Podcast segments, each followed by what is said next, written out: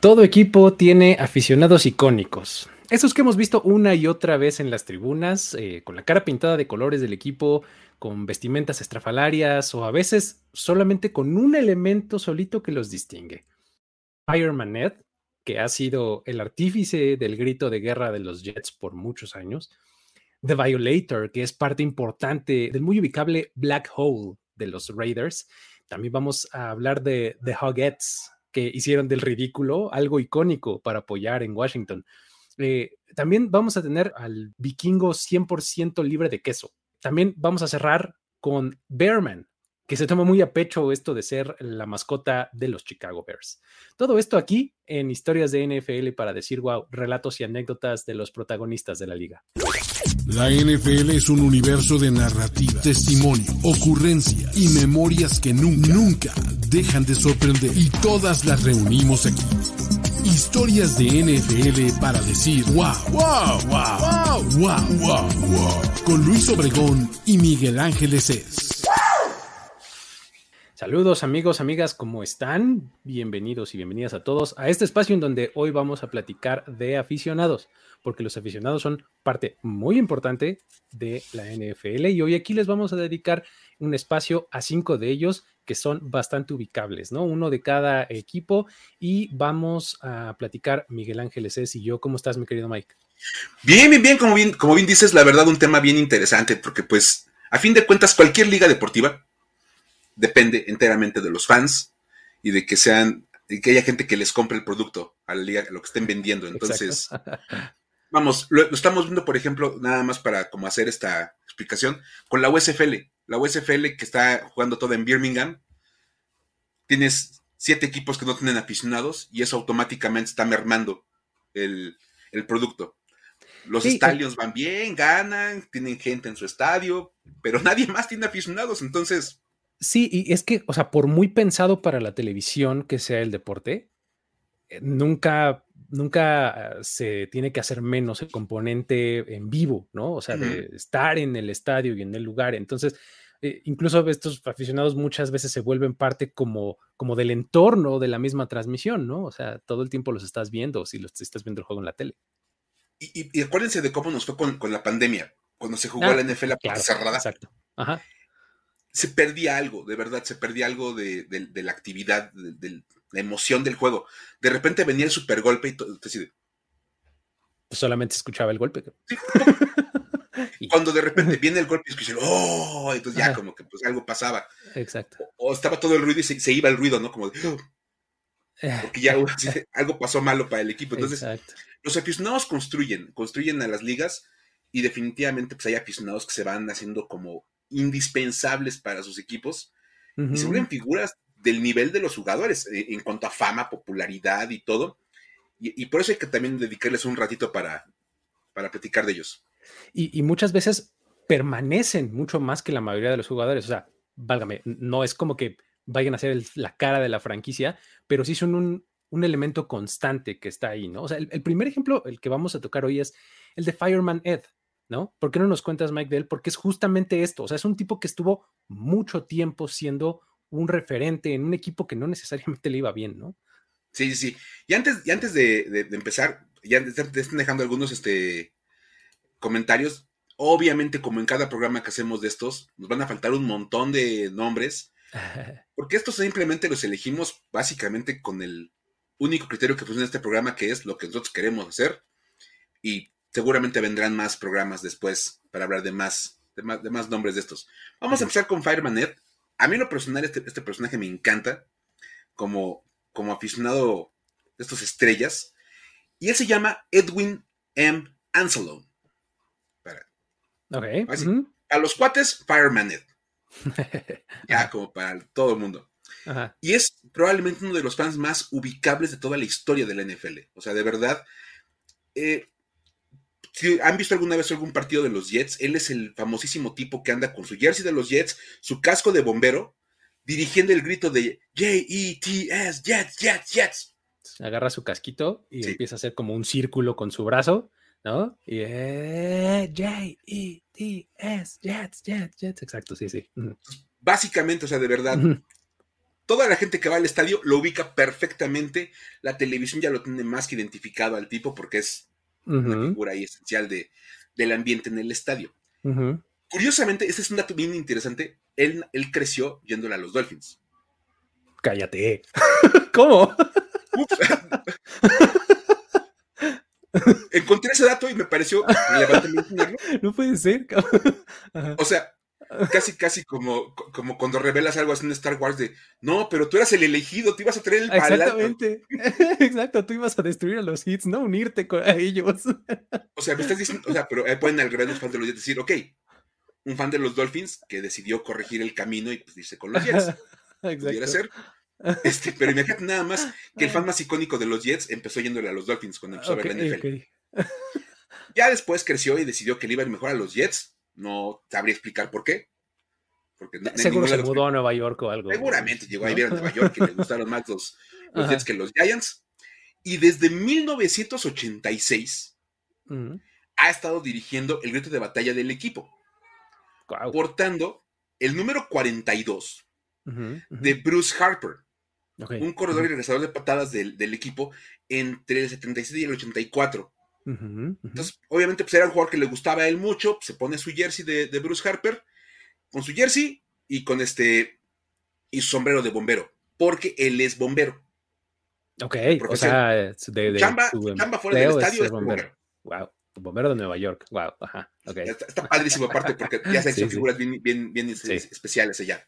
Entonces, estaba fácil conseguir el casco porque pues, él es bombero y pues le su jersey ahí de Bruce Harper.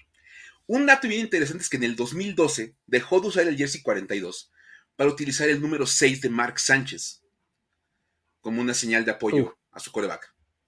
En retrospectiva no se ve muy inteligente, pero bueno, ok. Ya lo puedo entender. ahorita. Y van a ver más, más porque en 2012, porque fue una pésima idea hacerlo en ese año. Ajá. Este, ya decíamos, el casco de bombero lo consigue por su chamba, ya que pues en verdad era bombero. Ya les dan algunos puntos que lo han hecho como una figura indispensable en el equipo. Por ejemplo, en 1999 fue inducido al Salón de la Fama de la NFL. Wow. ¿Qué tal, eh? ¿Qué hubo? Ajá. En un ala especial dedicada a los aficionados, lo que ahora se conoce como The Hall of Fans. Ajá, ok, exacto. Cuando la NFL empezó como a reconocer a los aficionados, pues se dieron cuenta que era importante reconocerlos, pues ahí metieron a, a Fireman Ed. En 2009 le dieron el balón del juego, o sea, el, Game Ball, deben que siempre le dan un balón al mejor jugador del partido. Sí. Le dieron el Game Ball en el partido de la semana 2 ante los Patriots, un partido que ganaron los Jets. Imagínate nada más qué loco, como aficionado, que digan, güey, tú fuiste indispensable para esta historia por cómo motivaste a todo el mundo con tus porras. Toma el Game Ball. ¿Qué, año fue eso? ¿Quedamos? 2009. Ah, wow. Rex Ryan. Eran los, los Jets de Rex Ryan, claro. Sí, sí, sí, bien. Una cosa bien Rex Ryan. Sí, totalmente. ¿Verdad? sí. Entonces. vean ustedes pues, cincuenta y tantos pelados. Lo hizo mejor que ustedes. la neta, la neta, lo, lo que hizo que ganáramos el partido fueron las porras. Exacto, porque ustedes, cero. Si no hubiera sido por la gente que estaba de nuestro lado, hubiéramos perdido este partido. Bola de inútil. Oh, ¿Qué, onda? Rex Ryan. En su pues máxima expresión. Y para seguir con las épocas de los, de los, este, de, los Jets de Rex Ryan, en diciembre de ese mismo año, Chad Johnson empezó a hacerle como el trash talk este, ahí a, a, Fireman Ed y dijo: Si meto un touchdown, te voy a imitar. O sea, el casco y ah, toda la onda. Y, Dijo, si meto un touchdown te voy a imitar. Los, los, Bengals pierden con los Jets. ya, ya nos dijo, ok, está bien, me ganaste. Y en recompensa por haber aguantado el trash talk, te voy a pagar un viaje a Cincinnati para el partido de playoffs de los Jets contra los Bengals, porque les tocó jugar en playoffs. Ok, ajá, ajá. Jugaron en la semana 17 y les tocaba volverse a enfrentar en la postemporada. Y Chad Johnson dijo, viaje todo pagado, vete a Cincinnati a ver jugar a los Jets contra mi equipo. Fireman Ed dijo que agradecía mucho el, gesto, pero que se le hacía como muy poco, muy poco adecuado tomar el viaje todo pagado de parte del equipo rival. Y dijo, no, gracias. porque yo soy un Jet y no voy a permitir que un Bengal me pague el viaje a Cincinnati para ver el partido. Ok.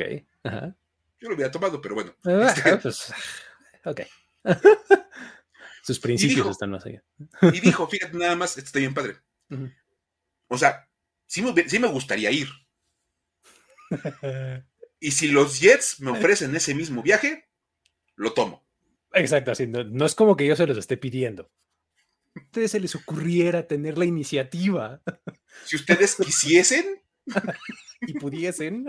y pudiesen y gustasen Ajá, exacto. y pagasen el viaje, pues total que no, no, pues no, nadie le ofrece nada. Los No, Jets pues, calladitos. no puede ser. Oye, pobre tipo. O sea, fue una ministeria para decir, güey, dentro de su vida, así de. Sí. Jack ajá. Johnson te dijo, te llevo todo pagado al partido de playoffs de los contra los Bengals. Y él dijo, no, gracias, me voy a esperar a que, a que los me inviten. Y nunca lo invitaron. Sí, o sea, sí aplicó así el este, como dice acá Edwin, ¿no? Así guiño, guiño. Si los Jets me invitan a. a. Si mi equipo quisiera invitarme, guiño, No guiño, habrá visto a Don Boletito de avión, ¿no? ¿No? imagínate nada más. Entonces, bueno, este, pues no ofrecieron nada. Y en noviembre del 2012, recuerden que ese año fue el año en que se cambió el, el jersey al, al- al número de Mark Sánchez. Ajá, ajá. En noviembre del 2012 se acordarán que los, Jets jugaron en el, en el Thanksgiving nocturno, Contra los Patriots. el 49-19, que incluyó un cierto bot fumble. Exacto, el partido que pasará a la historia como el bot fumble game, cuando Mark Sánchez estrella en el trasero de su liniero ofensivo y fumblea. y le regresan el balón de esta anotación. Exacto. Fireman Ed estaba en ese partido. Un tipo que había dirigido el grito de batalla de los Jets desde el 86 Hasta el 2012. ajá. hasta el medio tiempo de ese partido. Porque se salió del juego. De plano, así dijo, me largo. Después, después de eso, o sea, cuando pregunten por qué tan- hacemos tanto ruido con el bot fumble, Ajá. provocó que el fan número uno de los Jets demostrado se saliera del estadio, borrara su cuenta de Twitter Ajá. y dejara de asistir a los partidos de los Jets. No manches. O sea, eso fue lo que acabó con su corazón. Ya. O sea, casi, casi cuando, se cuando viene el, el- el bot fumble, puedes decir, mira, en este momento puedes ver cómo se rompe el corazón de, de- de Fireman. ¿eh? Exactamente, sí, sí. Imagínate nada más. No, Dijo que, dijo que de hecho lo que iba a hacer era dejar de ir como Fireman Ed y que a lo mejor iba a los partidos ya nada más como civil, pero que no volvería a dirigir el grito de guerra del equipo. No puede ser. Qué horror. O sea, Pobre tipo. muy mal. Él se retiró oficialmente del equipo. En 2015 lo invitaron a regresar eh, pues, para el partido inaugural de temporada contra los Browns. Y en 2019 decidió regresar ya con el equipo. Eh, Aventó, aventó un Brett Favre. Estaba retirado, pero siempre, ¿no? Regresó y actualmente sigue dirigiendo los gritos de batalla del equipo, pero pues después de un pequeño periodo de siete años, o sea, donde o sea, un bot fumble que, que- que lo, lo- lo rompió durante siete temporadas. Le tomó ese tiempo recuperarse psicológicamente. Pero ahí está, ahí está, ahí está la historia de- del buen Fireman Ed. Qué padre, qué padre, está, está buenísima. Este. Sí, digo, imagínate, estás hablando de una franquicia que desde el Super Bowl de Neymar no gana nada, ¿no? El 3. ¿no? O sea, no gana un Super Bowl, pues, no es que no gane Sí. nada, pero que no gana un Super Bowl, ¿no? Este, y que le ha ido muy mal. Y ha tenido a Fireman desde el 86 hasta la fecha, bueno, hasta ese momento. ¿Y qué tuvo que pasar? Que Mark Sánchez se estrellara contra el trasero de su liniero ofensivo, ¿no? Sí, o sea, cuando uno busca los, los efectos del bot fumble, de verdad, pues hasta ese punto llegó, o sea, rompió el corazón del aficionado más grande de los Jets. Está muy cañón. Sí, sí, Cañón. sí. Pero bueno, muy bien. Ahí está Fireman Ed. Muy icónico, muy icónico, la verdad. Es, es de los que de los que uno siempre ubica fácilmente. Igual que, por ejemplo, a The Violator. The Violator tiene un nombre, oh. este, este, oh. exacto, así que dice Sakurai, ¿qué está pasando aquí? ¿No? Este, sobre todo eh, ahorita en junio de 2022, que este, las violaciones están así como en, auge y no en buena manera, ¿no? Este, tiene un nombre conflictivo, pero pues ese es el nombre del personaje, ¿no? The Violator. Y pues bueno, The Violator es eh, un fan destacado de, eh, de los Raiders. O sea, es de las aficiones más ubicables, la de los Raiders. Y entre esta afición ubicable siempre hay como eh, esta sección, o ah, bueno, había por lo menos en los estadios anteriores, esta sección eh, en las tribunas que se llamaba el Black Hole, ¿no? El, hoyo negro, ¿no? Y siempre había tres personajes este, que estaban, que puedes ubicar muy fácilmente, ¿no? Uno es uno que es como un simio, ¿no? Un chango, así, tal cual. Otro que es uno que tiene unos shoulders y que tiene cráneos, ¿no? En, los hombros. Y el otro es The Violator. The Violator es igual, este, un tipo que eh, se pinta la cara con líneas negras y plateadas y tiene las sombreras y como unos picos eh, en las sombreras, ¿no? Estos son como los, los tres más ubicables de, este, de la visión de los, de los Raiders y del, y del Black Hole, ¿no? Eh, este, este tipo de Violator como que es el, como que el más destacado de, de estos tres y, de, como que el representativo de la afición, porque también eh, fue inducido al Hall of Fans, esta que nos hacía referencia este, con el Fireman Ed, eh, y resulta que a él lo nominó nada más y nada menos que el mismísimo Howie Long, ¿no? Entonces, él fue el que dijo, oh. este tipo se merece entrar al Salón de la Fama, ¿no? Entonces, eh, va y le toca su puerta, ya sabes, así, ¿no? Entonces, este, está, está, está bastante interesante el, el, momento, pues. Y pues bueno, él se llama eh, Wayne Marby, en, realidad, ¿no? Y pues bueno, él ha acompañado al equipo desde los, en sus juegos en casa desde hace 30 años. O sea, él empezó por allá por 90, 91. Entonces, a, a, ir a los juegos. Y pues bueno, se trata, como ya les decía, de este personaje así, líneas plateadas, negras, Trae un gorro negro de piel en la cabeza que lo hace ver como si estuviera pues, calvo, pues, como si no tuviera pelo, ¿no? Y eh, trae hombreras de juego. Seguramente trae así como alguna cosa que las hace ver más grandes, no sé, como, como rellenos o colchones para que se vean más grandotas. Trae un jersey negro de los Raiders con el número 57 pero pues el elemento más característico son estos, estos picos este, que salen así de, de, la punta de los hombros, ¿no? Él, él, mismo describe su traje como muy, muy Mad Max, siempre dice eso. Un traje Mad Max, ¿no? Y pues bueno, usa muñequeras largas con estoperoles, eh, guantes de juego, y pues bueno, en, la parte inferior trae este pantalones negros de piel así pegados, ¿no? Y este, y eh, trae una espada, además, envainada, así a la cadera, una espada de pirata, tal cual, ¿no? Entonces, cuando le, lo han entrevistado y demás, pues eh, le preguntan, oye, y este, pues, ¿qué onda? ¿cuánto te toma la, como la transformación, no? Y él dice que todo esto le toma más o menos como un par de horas, ¿no? el, convertirse en este, en este personaje, ¿no? Y este, cuando, cuando platican con él y demás, se nota que es un pan de Dios el señor. O sea, porque además, o sea, ya está grande. O sea, actualmente tiene como 65 años el señor.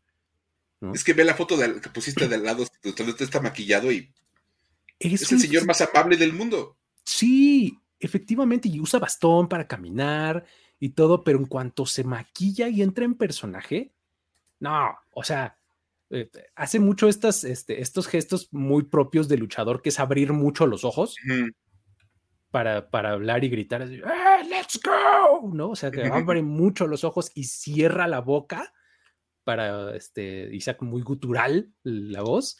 Entonces hace mucho eso y pues hace que se vea como muy, este, muy impresionante, ¿no? Este, pero bueno, el chiste es que eh, para él, él, como, se, como describe mucho a este personaje, es como su propio alter ego, ¿no? O sea, este señor, este, eh, eh um, Wayne Marby, se me fue su nombre. Wayne Marby, él dice, es que The Violator es mi alter ego, ¿no? O sea, solamente es como la otra cara de mi propia personalidad, porque pues a mí me encantaría ser como él, pero pues me tengo que reprimir y me tengo que este, controlar y demás. Entonces cuando me pongo ese vestimenta, este, dejo salir al monstruo ahí canalizándolo bien y no sé cuánto para no hacerle daño a nadie y mejor ser apasionado con los Raiders, ¿no? Entonces, dice que el nacimiento de este personaje se dio cuando empezó a ir a los juegos, allá, insisto, ah, en el 90 más o menos, y se dio cuenta de que algunos fans estaban pues ahí como medio en la lela, o sea, estaban ahí medio poco, medio desconectados, ¿no? Del partido. Eran los Raiders de los noventas, pues medio entendible, ¿no? Pero bueno, el, asunto es, sí, pues sí, cómo no. Entonces, eh, él se la pasaba todo el juego de pie, ¿no? Y gritando y haciendo cosas. Y entonces algunos le decían, oye, cálmate, o sea, siéntate, ¿por qué no te relajas? Tranquilo. Y entonces fue cuando dijo, no, es que esta gente no está entendiendo de qué se trata esto. Entonces, y, pues yo siendo una persona educada y amable y tranquila como soy, pues no les puedo explicar como yo quisiera, ¿no? Entonces fue cuando dijo que dejó salir a su otro yo, ¿no? Para ver si él podía comunicarse mejor con el resto de la ¿no? O sea, básicamente, básicamente pegarle de gritos a la gente. Entonces, este, eh, él en realidad vivió cuando era niño en Mississippi, en el estado de Mississippi, eh, y, de ahí se puso como meta cuando estaba viendo un partido contra los Chiefs, se enamoró de los Raiders y demás, dijo, algún día me voy a ir a vivir a California para poder ir a ver los partidos de los Raiders. Con el tiempo lo logra, se va a vivir a Riverside, California, y pues bueno, resulta que de cualquier manera, pues estaba más o menos en el mismo estado, pero no le quedaba muy cerca. O sea, de cualquier manera, para llegar a ver a los Raiders, se aventó un viaje de casi seis horas y media manejando, ¿no? Para llegar hasta Oakland, ¿no? Y luego imagínate que estaba ahí y luego se cambian a Las Vegas. Y entonces el asunto es que ahora, pues Riverside está como un poquito más al, este, digamos, de, California, un poquito más al sur. Entonces, eh, resulta que le queda más cerca ir a Las Vegas. Solamente son tres horas de viaje en coche, pero imagínate, aventarte tres horas de ida y tres horas de regreso manejando para ir a ver a los Raiders cada que hay partido de, en casa. es compromiso de veras. Sí, no, imagínate, ¿no? Luego, el problema ahora es que cuando estando en Las Vegas los Raiders, él ya no es season ticket holder. Era en el Oakland Coliseum, pero acá en el Allegiant Stadium, pues cuando el equipo llega y le hace la oferta de, oye, pues este, ya nos vamos a cambiar para allá, aquí están los planes y no sé qué para, pues, para que compres tu, tu season tickets, ¿no? O sea, porque pues, pues claro que te los mereces. Además, normalmente cualquier estadio nuevo que abre le da la opción de primera de comprar los season ticket holders anteriores, ¿no? Nada más, perdón, me, imagino al, ejecutivo de ventas de, pero es que tienes que comprarlos, imagínate, eres de Violator. Debes de ir al... ¡Wow! Exacto. Ok, ¿No? me, imaginé y se me hizo muy raro, así de, es que eres de Violator, te necesitamos en el estadio. Ajá. Wow. Pero bueno, ok. Este, resulta que le ofrecen esto y pues bueno, él, un tipo de más de 60 años en ese momento, que además de profesión y de oficio, pues es carpintero, o sea, trabaja con madera en construcciones y demás, este, pues a la hora que vio los precios dijo, no, pues pues no puedo, no los puedo pagar. O sea, entonces se quedó sin season tickets en el Allegiant Stadium y aún así ha encontrado la manera de ir a todos los partidos en casa abiertos al público en el Allegiant Stadium, porque ya ven que el primer año fue pues, a puerta cerrada, ¿no? Entonces, de la temporada pasada, pues, de la 2021, que es la única que ha habido gente en todos los juegos de local, ahí ha estado de Violator, sin ser season ticket holder, ¿no? Wow. Entonces, está, eh, está bien interesante porque, pues aún así, pues tiene todavía el compromiso súper bien puesto, ¿no? O sea, eh, ya sabes que además el, asunto de que lo nombran super fan y demás en este como movimiento nuevo que tiene la NFL, él dice, no, a mí no me gusta ser super fan, a mí me gusta más el título de embajador de los Raiders. O sea, él se autonombra embajador, ¿no? Porque incluso se ha involucrado en, en varias causas ahí con la comunidad, este, apoya fundaciones para este, eh, la lucha contra el cáncer en niños, autismo, el combate a la desnutrición, cosas así. O sea que pues, se ha involucrado mucho con, con, la comunidad aparte, ¿no? Y aparte de todo esto, tiene un libro que se llama The Walk, Footsteps of My Journey. y tiene una marca de ropa, ¿no? Entonces ya es todo un personaje el señor y pues, está en el Hall of Fame. O sea, está bien interesante. Me, estoy dando cuenta que estamos hablando de un programa, entramos en un programa donde hablamos de puro Hall of Famer. Sí, sí, claro. De verdad, o sea, si creen que estamos hablando de cualquier cosa, para nada, puro Hall of Famer. Y para seguir con la, con la línea de puro integrante del Salón de la Fama, ¿qué te parece si hablamos de, de? Venga, a ver. Que bueno, ahí sí, obviamente, pues como aficionado a Washington, pues son un recuerdo desde mi infancia, los, los Y es, eh, es un grupo de, aficionados a, los, en aquel entonces Washington Redskins, aunque en realidad el, mote y toda la intención era básicamente ser como una especie de porristas de la línea ofensiva, que en algún programa ya les hablamos del mote de The Hawks. Entonces, pues obviamente había que rendirle un pequeño homenaje a este, a este grupo, que aparte eran buenísimos. Este, este, este, este cúmulo de aficionados fue fundado en 1983 por Michael Torbert, conocido después, ya con pasado los años, como Boss Hoggett. Exacto, bien. O sea, pasó de ser Michael Torbert a ser Boss Hoggett. Interesante el cambio. La idea surge cuando él va a una fiesta de Halloween, lo invitan, ya sabes, al típico Halloween en Estados Unidos, y dijo, ¿cómo me disfrazo? Agarró un vestido de su abuela, se lo puso, se puso una peluca y fue vestido de abuelita. Ok, ok. Como en el tema de, pues vamos a, vamos a echar relajo. Ajá. Y después unos amigos dijeron, oye, estuvo chido tu, traje, estuvo buena la idea. Y si vamos hacia el estadio, porque pues los verdaderos hombres no tienen miedo de salir en vestido de abuelita a los partidos de NFL. Exacto. Y dijeron, va, pero ¿qué te parece si utilizamos aparte el tema de, la línea ofensiva, que eran famosísimos los Hawks en aquella época, y se pusieron una nariz de plástico de, cerdito? Entonces eran como, como cerditas así viejitas, con sus, con sus vestidos y sus pelucas. Ve nada más, son, son famosísimos esos tipos. Eran, aparte, o sea, ven una más de imagen. Si lo pueden, están viendo en video, de verdad. Es maravilloso. Si lo están haciendo en podcast, busquen una imagen así en internet, de pónganle en, Google de Hoggets y van a ver nada más lo, genial que se veían, porque aparte eran vestidos coloridos, así, con sus sombrillitas y con pins. Bolso de mano, bolso de mano, cuando se podía entrar con bolso de mano a los estadios. Por supuesto, imagínate nada más en qué época vivían. Exacto. Y, ahí pueden ver la imagen de la derecha, que después eran un montón, ya eran como 20. Sí, sí, este, Se fueron haciendo cada vez más, ¿no? Pues sí, que, les iban juntando. ellos tres pues, empiezan a ir, y dices, oye, está buenísima la idea. Aparte, otra vez, Washington es un equipo que nunca ha tenido como un coreback muy, como muy distintivo y ninguna estrella como tan particular.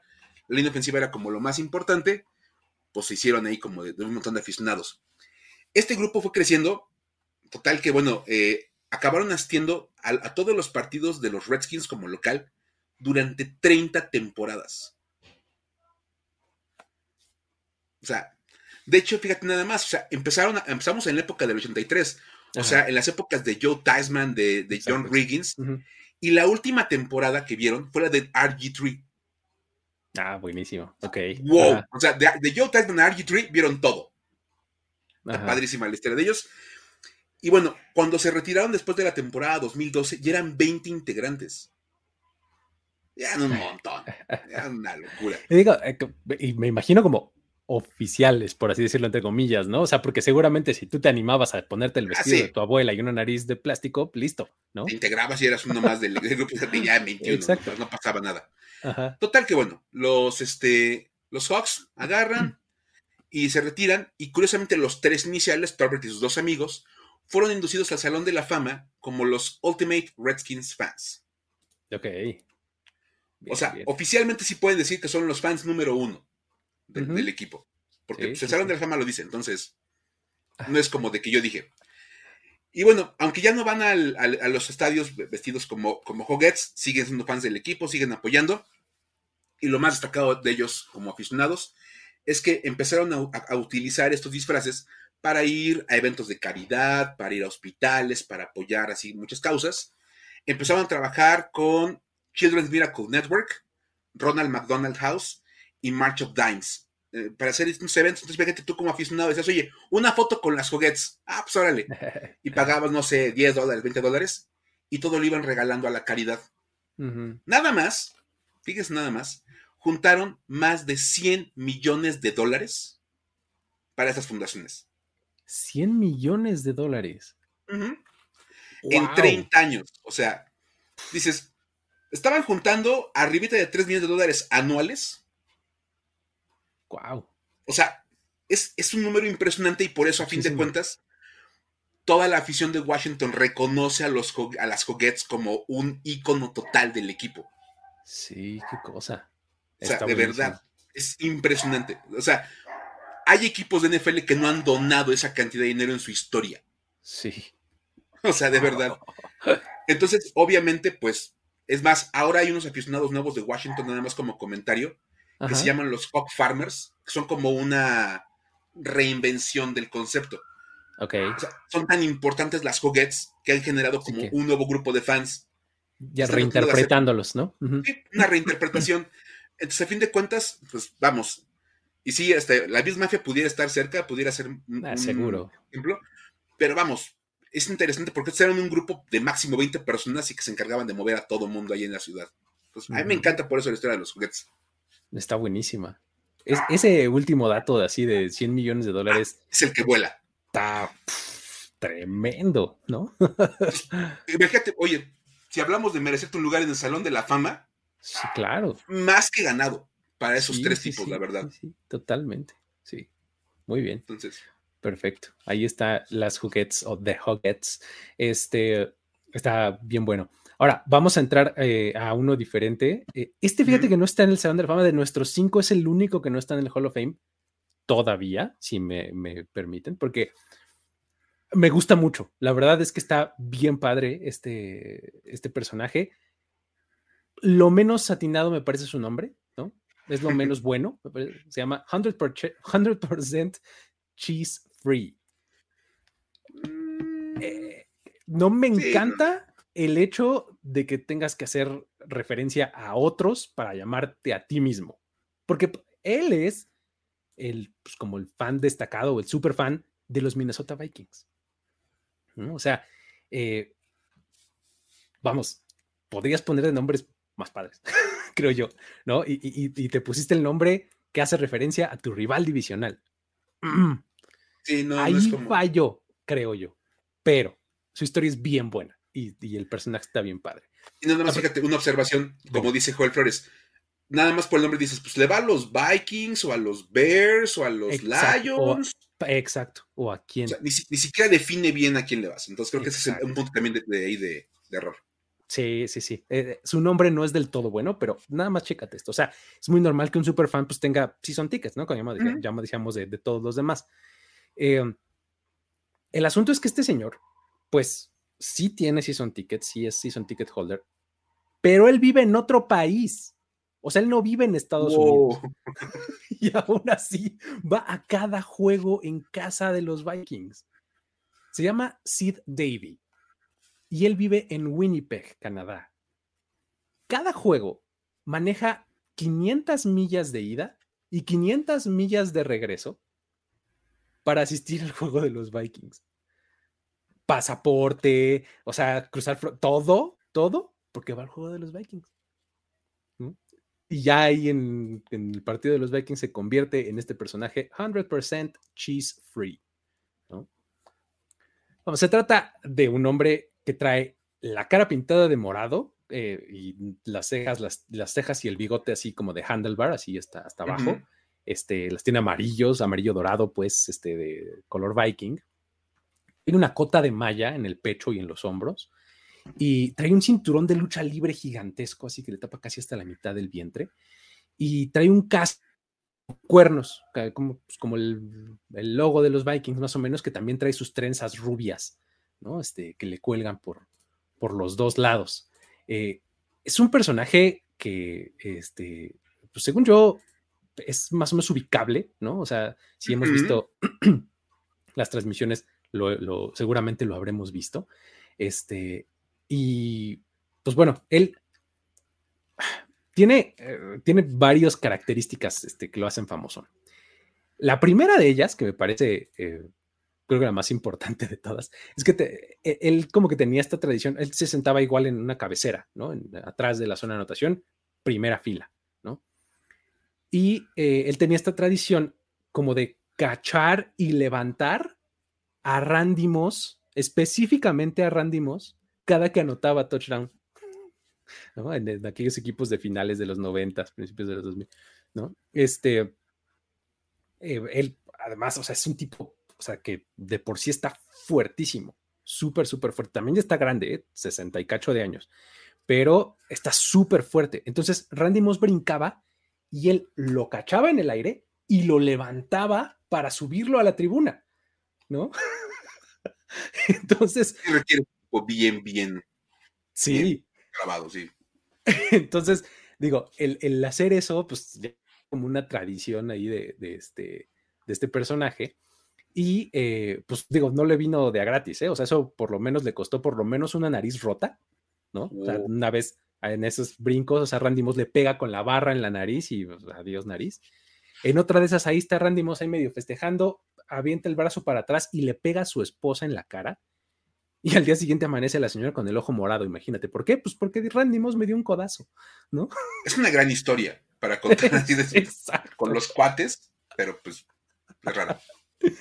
Pero bueno, esa era como su, su, característica como más, más icónica en el momento del partido, ¿no? Ahora, otra cosa, físicamente, o sea, él, el, este, Davy, tiene una serie de tatuajes en todo su torso y en los brazos que son muy característicos. Tiene un Randy Moss tatuado en el antebrazo, de la muñeca hacia arriba, que es un retrato súper, súper bien hecho. Hay, hay, unas galerías en la página oficial de los Vikings de él, en donde retratan el, el, este, el tatuaje de Randy Moss y se ve perfectamente tatuado, así la cara, todo Randy Moss, ¿no? Tiene también eh, el shield de la NFL en el interior de uno de los bíceps. este, tiene un alambre de púas también en el, en el, bíceps y alrededor de ese alambre trae así como otros logos de otros equipos de NFL, ¿no? Así como de la tortura que es enfrentar a los Vikings, ¿no? Eh, obviamente tiene el logo de los Vikings todo en el otro bíceps, ¿no? Este, ¿qué otra cosa tiene? Eh, tiene, ah, en todo el de la espalda, es una payasada, o sea, está padrísimo porque tiene un barco vikingo del tamaño de su espalda y arriba, de hombro a hombro, tiene la palabra Valhalla, ¿no? y en el pecho tiene en un pectoral el número 28 de Adrian Peterson y la frase, como en, como en el abdomen, digamos, en la parte superior del abdomen, tiene eh, la frase que dice Viking World Order, ¿no? Que eh, esta VWO es, son iniciales que tiene en varios lugares, ¿no? Su cinturón este de lucha también tiene esas iniciales, este, trae a veces una muñequera, este, una pulsera también que trae así esas mismas iniciales. O sea, como que Viking World Order es como, o sea, podría llamarse así, vamos, no 100%. Pero bueno. Es que es más, el nombre ni siquiera queda. Sí, sí, sí, sí. Eh, eso, es lo, eso es lo malo de este personaje. Pero bueno, final de cuentas es que él comenzó a asistir a, los, a los partidos de los Vikings en el 67, imagínate. Empezó a ver a los Vikings.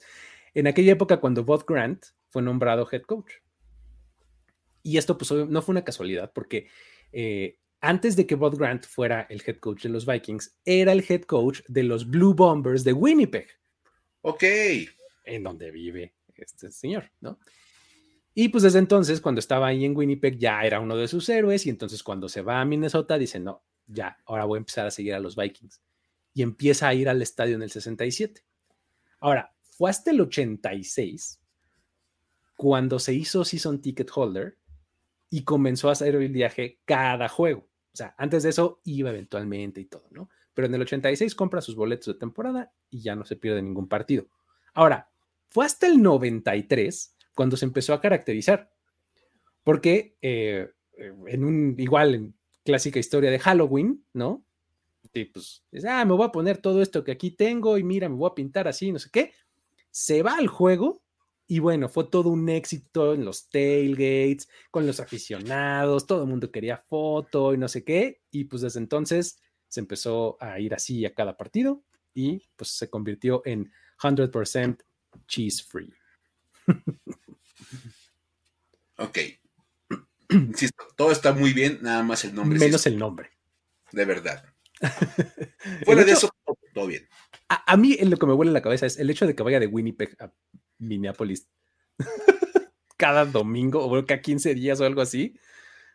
No, por eso bien dices, eh, no, está en el Salón de la Fama, pero va a estar. Sí, qué cosa. Debe de estar. Sí, sí, sí. Pero bueno. Por cierto, hablando de un, aficionado de la NFC North, que tampoco tiene ningún afecto por los Packers, pero que sí entendió la manera de ponerse el nombre.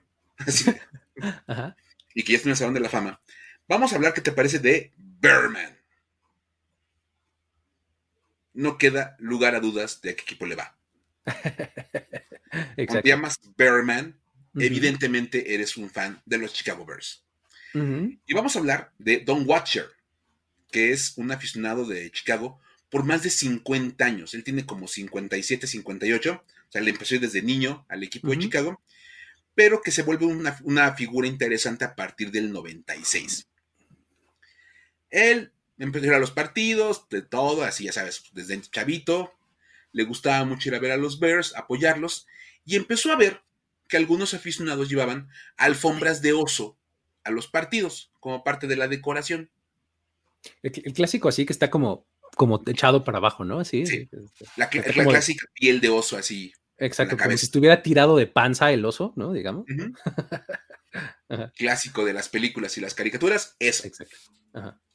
Entonces, empezó a ver y dijo, oye, se me ocurre una idea. Fue con un taxidermista y le pidió una alfombra de oso. Ajá. Dice, dice Watcher en una entrevista que dio que lo único que le daba mucha pena era contarle al, taxidermista para qué quería la alfombra de oso. Porque su plan era cortarle la cabeza a la alfombra para hacer un casco que se pusiera el... O sea, básicamente compró la alfombra, le cortó la cabeza, se confeccionó un casco. O sea, le daba menos pena decirle al taxidermista, véndeme un tapete, a decirle, córtale la cabeza a tu tapete y nomás véndeme la cabeza. Sí, que ellos no, se hubieran vendido, pero este. Después utilizó la piel de los brazos para hacerse como unas fundas para los brazos y ponerse así bien, bien en, personaje. Y bueno, total que este ya armó su disfraz, que es básicamente un jersey número 46, que yo la verdad pensaba que era por la defensiva 46 de los Bears, pero no, es en honor a un jugador que se llamaba Doug Blank, que era el jugador favorito de Watcher cuando comenzó a apoyar a los Bears. Creo que Jorge le gustaba mucho por violento. Ok, pero Doug Blank, a ver, estoy, eh, estoy tragándome una píldora de Wikipedia rápidamente. Según yo, Doug Blank fue as coach, no as player Chicago Bears 75-82. Mm, no, fue previo a la, defensiva, a la 46 defense. Ok, ok. O sea, a él le gustaba Doc Plank y por eso se compra el jersey 46. Aunque después, te digo, queda maravillosamente la referencia a la defensiva 46 de los Bears. Es que justo, el, digo, otra, esta sí píldora de historia desde la punta de mi memoria. La defensiva 46 se llama defensiva 46 no por el personal ni, por la alineación, ni mucho menos, sino porque el strong safety de los Bears en ese momento usaba el número 46 y él era la clave para que Buddy Ryan eh, corriera la defensiva que corría. Pero bueno, ya. Sí, digo, nada más como para aclarar. no, era, no, era, no era tanto por esa defensiva, sino por un jugador previo. Ok, ok. Y bueno, Obviamente tiene ahí un montón de parches en el jersey, los están viendo en el video, pueden ver que tiene varios parches, haciendo alusión principalmente a Walter Payton.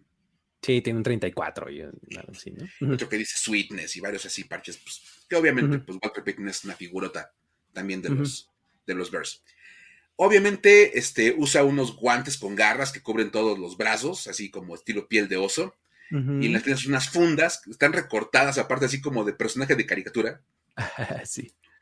así como de la plaza de las las piernas como de oso, y que tiene unas garras ahí en los, en los, pies, toda la onda. Y bueno, se, se, pinta la cara con franjas azul y anaranjado. Y obviamente, pues este, ya, el toque final es la, la cabeza de oso este, que le compró el taxidermista y que le da pena confesar que le iba a recortar del resto de la alfombra. Pero pues. Es que sí me imagino un momento así de, bueno, ¿y le pido la cabeza? ¿O le compro todo y ya le corto la cabeza yo? ¿Me querrá vender la pura cabeza del oso? Creo que no, es mejor le compro toda la alfombra. Le debe haber salido carísima la alfombra, porque no, no deben ser nada baratas. Exacto, sí. agarrar llegando a la casa, recortarle la cabeza y demás casi casi tirarlo. Entonces, bueno, ahí está. Sí. Obviamente, bueno, su disfraz representa, se explica él, la ferocidad de los Chicago Bears como equipo, con jugadores, este, pues, históricos como los monstruos del Midway. Ya después, obviamente, hubo Brian y todos ellos. Este, y bueno, en 2019 fue uno de los integrantes originales de la primera clase del Hall of Fans, ya cuando reformaron este, esta ala de el Salón de la Fama, y que lo hacen en el Hall of Fans y cada, cada año meten este aficionados. Él fue de la primera generación que entraron. Por cierto, también así como de, detalle, la persona que le avisó que iba a entrar al Salón de la Fama era Brian Urlacher. Buenísimo. Imagínate nada más que llegue Brian Urlacher ¿Qué crees? ¿Vas al Salón de la Fama como aficionado? ¡Wow! Sí, sí, sí. ¿Cómo te digo que fue con este, con The Violator, que llegó así, Howie Long, tal cual, así, hey, ya eres parte de, ¿no? O bien, ¿no? Qué padre, la verdad está, bien padre. Y bueno, ahí está también ya Berman, como para ponerle un, buen nombre a un aficionado del, que no sea de los Packers en esa división. Sí, sí, sí, así es. Muy bien buenos, eh, buenas historias de estos eh, cinco aficionados icónicos de eh, diferentes equipos. Hemos tocado a otros en diferentes programas. Hemos hablado, de Poncho Vila, ¿no? Creo que Poncho Vila fue el primero que tocamos en, esta, en este espacio. Hablamos de él. ¿no? De hecho, igual hasta un par de veces hemos hablado de Poncho Vila, de los Bills. Hemos hablado, ah, pues cuando estuvieron acá Sophie y Mariana, hablaron de Barrel Man, ¿no? De los Broncos. ¿no? Este, um, Mariana nos contó de una aficionada de los Seahawks, también de una señora padrísima, así que se pluma, así todo. Este, vamos, ya hemos tocado otros, ¿no? Ahí pues, les voy a poner aquí los, los links para que puedan ir directo a, esos, a esas emisiones. Perfecto, pero bueno, para complementar. Sí, sí, sí. Y, pues seguramente en algún momento igual podríamos hacer otro, porque me encontré una lista grande, grande y una imagen padrísima, una, una caricatura que igual luego les comparto. Ya no sé ni dónde la dejé, si no se los ponía aquí ahorita. Este, me encontré una caricatura así de fans, este, icónicos así, super fans, como les dicen ellos. Y está padre. Pero bueno, eh, pasemos a la historia para decir güey, ¿no, Mike? Venga. Es que si van a decir güey, y bueno, nadie va a decir güey como, como nuestro personaje de esta historia y es que, a ver, eh, las historias para decir, güey, nos ayudan para muchas cosas, hemos dado cuenta de muchas historias. Y ahora nos vamos a dar cuenta, o vamos a reconocer que los jugadores de NFL son muy buenos en lo que hacen, como en el campo, pero no les ayuda, o sea, pero no, eso no les ayuda a tener mentalidad de tiburón. ok. Una cosa que valdría la pena en, esas eras modernas tener, ya saben que se habla mucho de la mentalidad de tiburón. Sí. Este, entonces, Resulta que pues todo el mundo ubica a John Elway. dos, tres conocidos, señor. Tal vez hayan escuchado hablar de él por un par de triunfos en el Super Bowl y por una carrera bastante exitosa, que de hecho termina en 1998, cuando pues después de ganar su segundo Super Bowl consecutivo, ya dice, ¿sabes qué? Ya me voy, muchas gracias, ya gané dos Super Bowls, no tengo nada más que estar haciendo en esta liga, y se retira. Los Broncos estaban tan agradecidos con John Elway después de, después de su carrera, que la familia dueña del equipo, este, los... Bowlen. Bowlen, Bowlen, no, Bowlen. Le ofrecen el 20% del equipo en venta. O sea, queremos que te vuelvas socio de este, de este asunto. Okay. queremos vender 20% del equipo a cambio de 36 millones de dólares. Ok. Entonces, Obviamente John Elway lo pensó y dijo, no, gracias. Así como de, ¿yo para qué quiero ese, para qué quiero ese porcentaje del equipo? O sea, pues o sea, pues lo quiero todo, ¿no? imagínate nada más, este, imagínate nada más que tengas la oportunidad de comprar el 20% de una franquicia de NFL y no la tomes. Pero bueno, John Elway no la tomó. Declinó la oferta, eventualmente pues se integró a la oficina de, la organización, se volvió este, ¿cómo se llama? Se, volvió presidente del equipo, es más, todo el mundo lo recuerda porque fue el encargado de que Peyton Manning firmara con los Broncos y todas esas cosas. Exacto, exacto. Resulta, así que vámonos fast forward hasta estos días, así de estos días, así, el día de ayer básicamente. Junio de 2022. Cuando se anuncia que los Denver Broncos están a punto de ser vendidos. Ya estamos en la parte de las ofertas finales.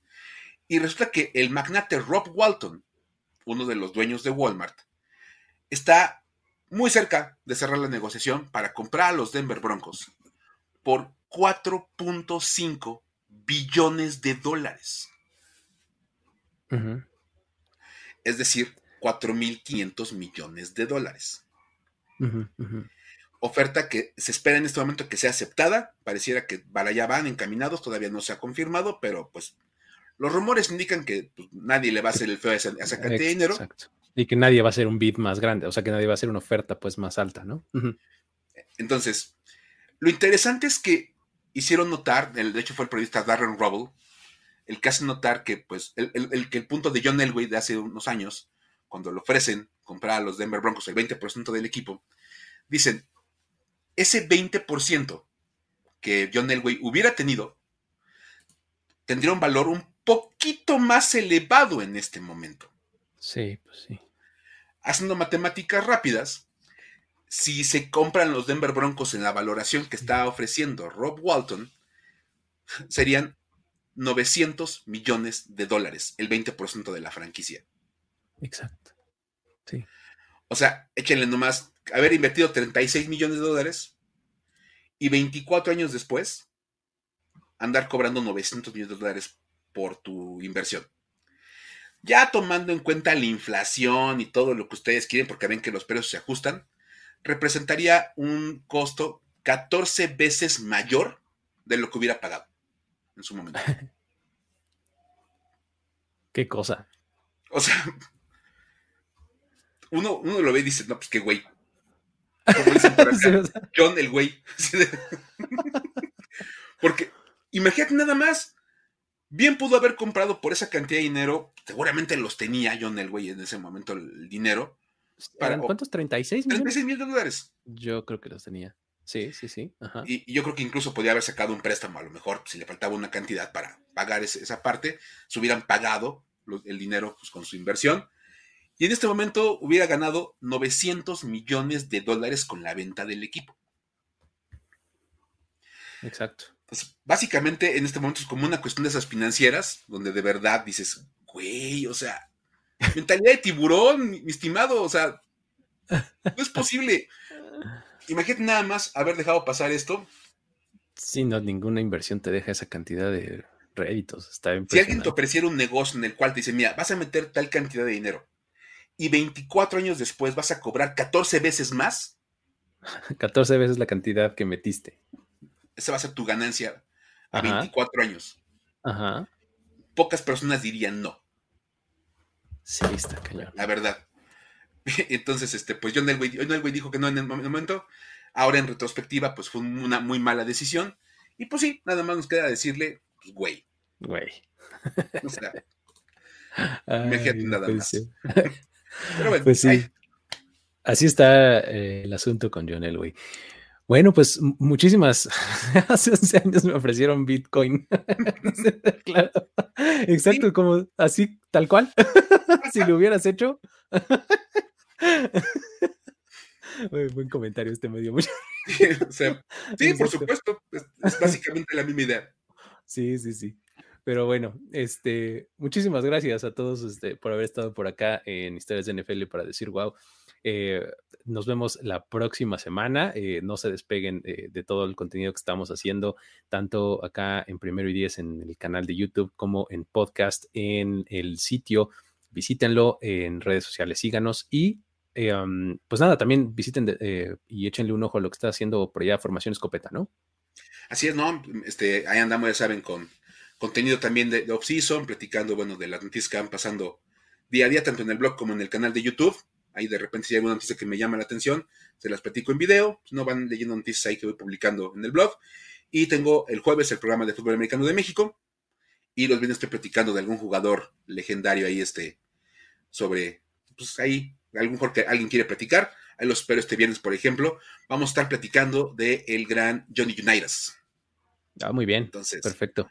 Los botines vamos a ir muy para atrás. Entonces va a estar, va a estar padre.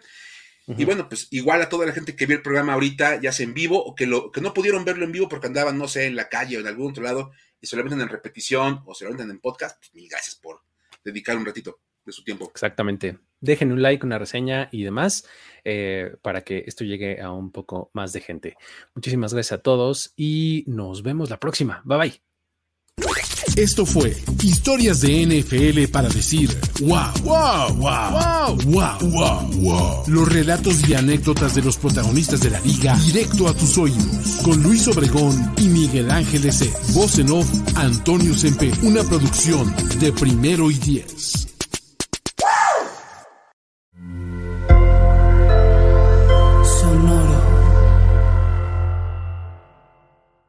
Is Ryan here, and I have a question for you. What do you do when you win? Like, are you a fist pumper? A woohooer, a hand clapper, a high fiver. I kind of like the high five, but if you want to hone in on those winning moves, check out Chumba Casino. At ChumbaCasino.com, choose from hundreds of social casino style games for your chance to redeem serious cash prizes. There are new game releases weekly, plus free daily bonuses. So don't wait. Start having the most fun ever at ChumbaCasino.com. No purchase necessary. VGW. Void were prohibited by law. See terms and conditions. 18 plus.